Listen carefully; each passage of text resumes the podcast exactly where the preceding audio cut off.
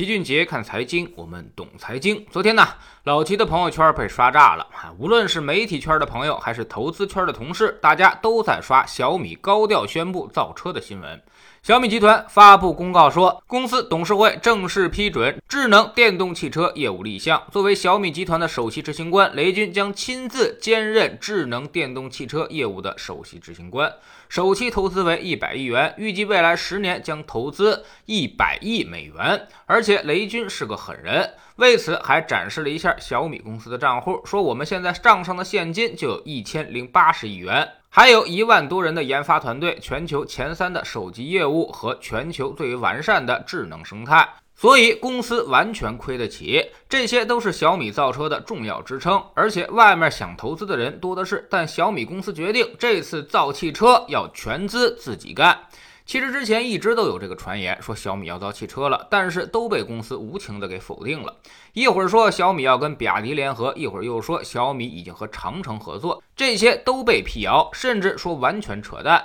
甚至公关负责人徐杰云还信誓旦旦地告诉大家，掌握一个原则就行。但凡说小米要造车的，那都是假新闻。而这次高调宣布造车，可以说是自己狠狠地打了自己的脸。而从这次雷军透露的细节来看，从今年一月份，小米其实就在密集调研造车这个事儿了，说明早就有打算。所以有时候公司的辟谣还真不能相信，企业这么干肯定有他自己的目的，但其实也挺败人品的。造电动车这个事儿呢，去年大家已经看到了，它正在成为一个风口。蔚来汽车虽然距离最高点已经下跌了百分之四十三，但它依旧是五百九十亿美元的市值，这个市值已经超过了通用、宝马、法拉利，而比亚迪已经超过了奔驰，直追奥迪和大众，就连小鹏汽车市值都堪比克莱斯勒和福特了。所以，只要跟新能源汽车沾边的企业，就能够创造出巨大的市值效应。更逗的就是某大地产也宣布造车。把某大健康改成了某大汽车，结果呢，一辆车都还没有交付，就已经达到了五千多亿港元的总市值，超过了自己主业房地产市值的二点五倍。所以，擅长顺势而为的雷军不可能对此无动于衷。虽然小米没做电动汽车，但是呢，雷军的另外一家企业顺为资本早就投资了蔚来汽车和小鹏汽车，亲自为这两家企业站台，但持股比例都在百分之五以内。所以，雷军一定是看到了巨大的好处，但又不解馋。时机现在也已经完全成熟，所以这才决定自己下场造车，而且还都是全资造车。按照小米公司的调性，同等价位的质量最好，或者是同等质量里面价格最低，所以他下场之后肯定要做这个价格杀手。而且就像雷军说的，他有一千亿的现金储备，暂时是亏得起的。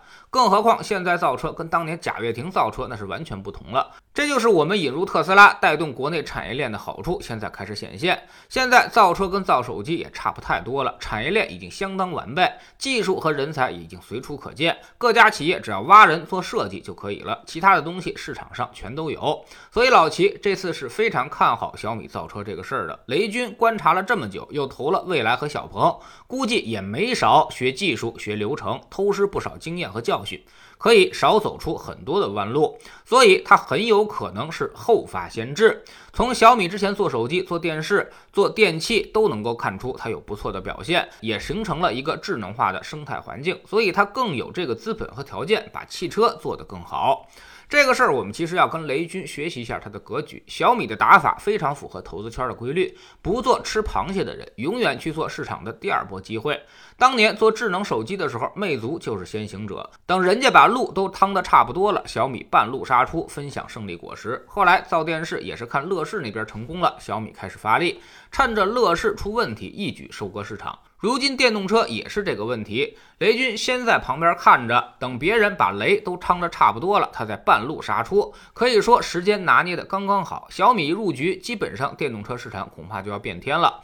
雷军非常擅长搞流量、搞营销。但跟别人只搞噱头还不一样的是，他还是能做出不错的产品的，而且常常能把互联网思维发挥到极致。这么多年，老齐有个感觉，买小米的东西很少发现买来特别后悔的，总体来说都还不错，起码性价比十足。所以他造汽车可能不像某个企业那样，纯为了做点噱头拉市值，他可能真的会在里面搞出点事情来。那么对于同行们来说，本来应付一个不断降价的特斯拉就已经让大家十分头疼了，如今雷军半路杀出来，后面可能更有的忙了。那么有人可能更关心股价，新能源汽车是不是又要涨了呢？哪有那么简单呀？之前涨得太疯了，后面就是慢慢的价值回归之路。永远记住，行业大发展并不代表股票能够赚大钱，未来肯定会诞生出伟大的企业，但未必就是现在这些公司。所以这种行业，你要么在熊市里面去买行业，要么呢就去捕捉它的第二波机会。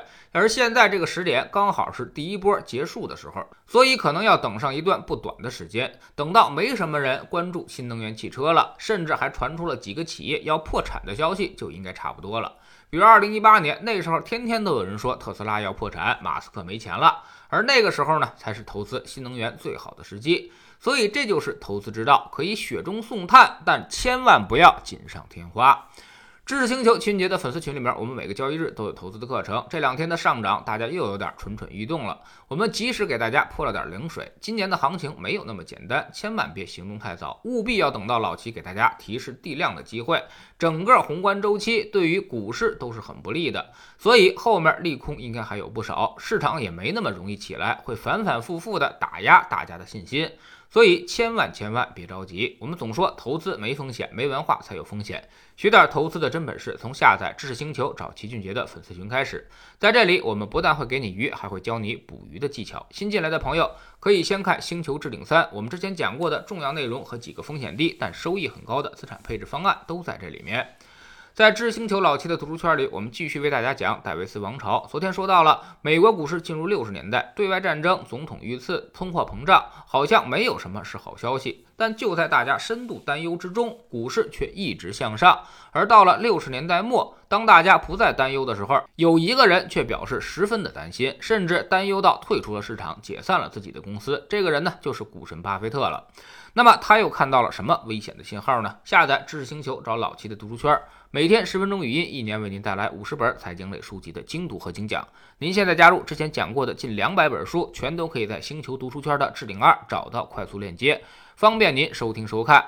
读书圈学习读万卷书，粉丝群实践行万里路，各自独立运营也单独付费，千万不要走错了。